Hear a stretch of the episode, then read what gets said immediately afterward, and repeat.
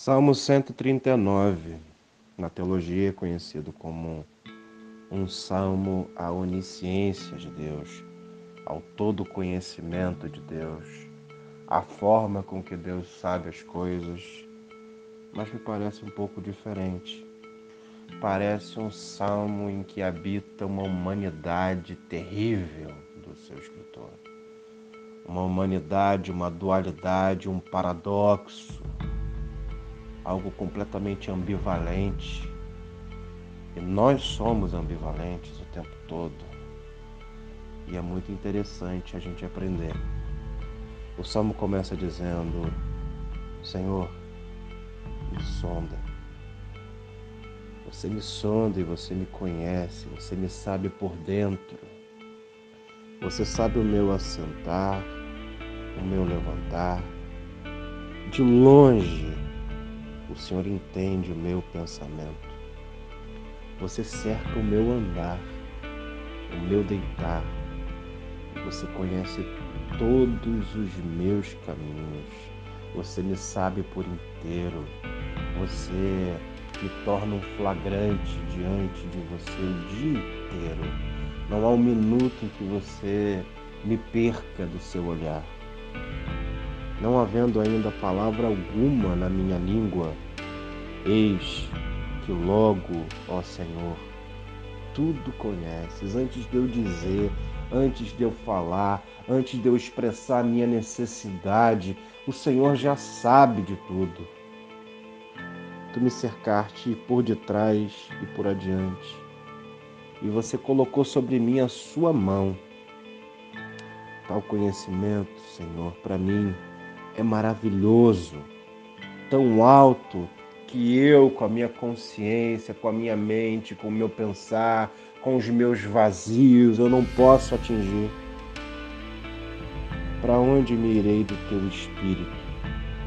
Ou para onde eu vou fugir da tua face?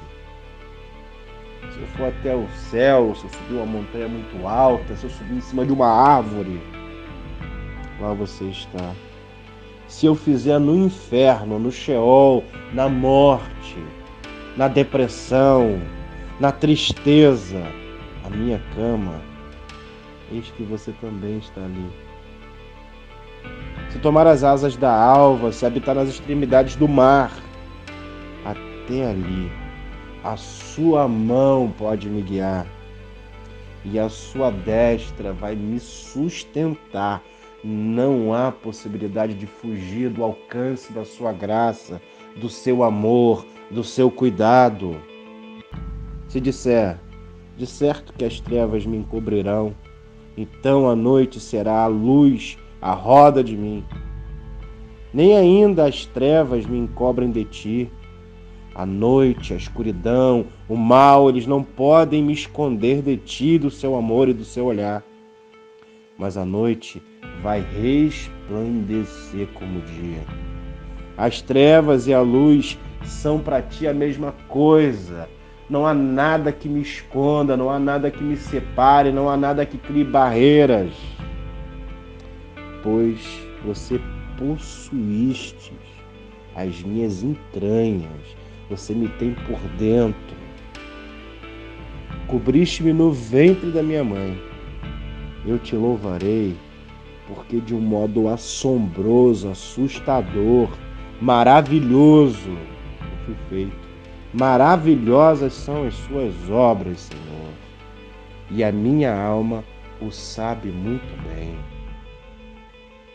Os meus ossos não te foram encobertos, as minhas estruturas, aquilo que me mantém de pé, as minhas bases, o Senhor conhece quando no oculto fui feito e entretecido nas profundezas da terra. Os teus olhos viram meu corpo ainda informe, antes de eu ser o que eu sou, ainda em processo fetal, ainda sem forma alguma, ainda de, antes de ser o que eu sou. E no teu livro, Senhor, todas essas coisas foram escritas, as quais, em continuação, foram formadas, quando nem ainda uma delas havia Antes de ser, o Senhor é. Antes de qualquer coisa existir, o Senhor é. Porque o Senhor não existe, o Senhor não foi fabricado pelo tempo, o Senhor simplesmente é antes de todas as coisas. E quão preciosos são, ó Deus, os teus pensamentos. Olha, eu sou falho, eu sou informe, as minhas estruturas ainda estão fracas, mas os teus pensamentos, quão grandes são as somas deles. Se as contasse, seriam em maior número do que areia. Quando acordo, eu ainda estou contigo. É uma presença, é um flagrante, é uma coexistência que não nunca, em momento algum, se rompe, é um laço que não se quebra. Eu acordo, ele está ali, em profunda tristeza, ele está ali, nos momentos mais felizes, ele está ali, nos piores e mais assombrosos dias e noites, ele também está ali. E aqui o coração do salmista entra em completa ambiguidade. Porque, mesmo com tudo que sabe, nada sabe. Mesmo com tudo que entendeu, nada entendeu. Mesmo com tudo que viveu, não conseguiu perceber. Porque ele começa no versículo 19 a dizer: Ó oh Deus, ó, que Deus, esse todo que me conhece, que me sabe, que me sonda, que sabe as minhas estruturas, que me cobre de graça, que me ampara, esse mesmo Deus, ele diz: Tu matarás, de certo, o ímpio. Ele não se percebe em impiedade. Ele só sabe sinalizar o ímpio. Ele diz que Deus sonda-o e o conhece mas ele não sabe, não se percebe em piedade. E ele diz que de certo Deus matará o ímpio. Esse mesmo Deus que ele entende, que ele conhece. E você entende o nível de ambiguidade que nos habita?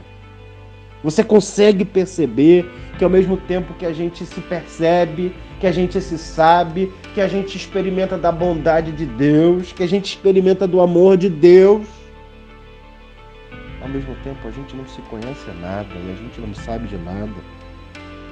Ó Deus, tu matarás de certo o ímpio. Apartai-vos, portanto, de mim, homens de sangue,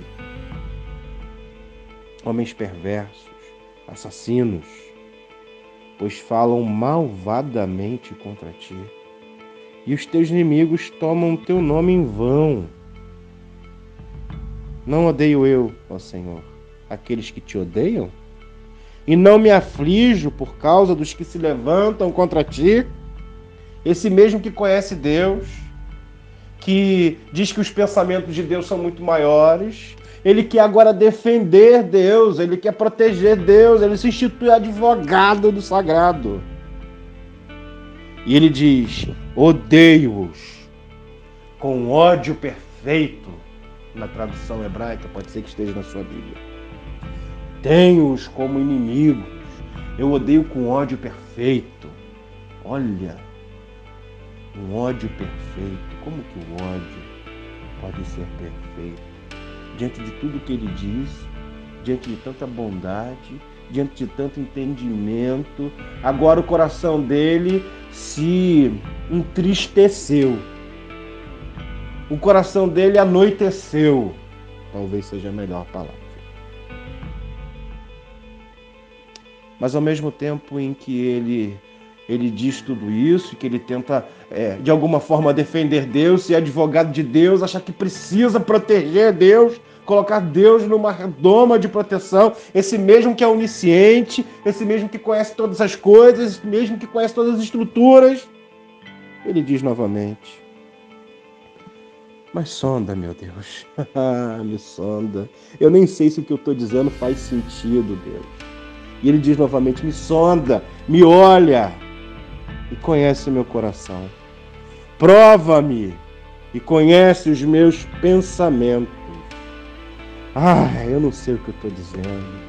vê os meus pensamentos, olha para o meu coração. Eu estou dizendo tudo isso, eu estou com raiva porque tem gente que te aborrece, tem gente que faz o mal, tem gente que perpetua a fome, tem gente que ri de quem está morrendo com respirador em hospital, que diz que é só uma gripezinha.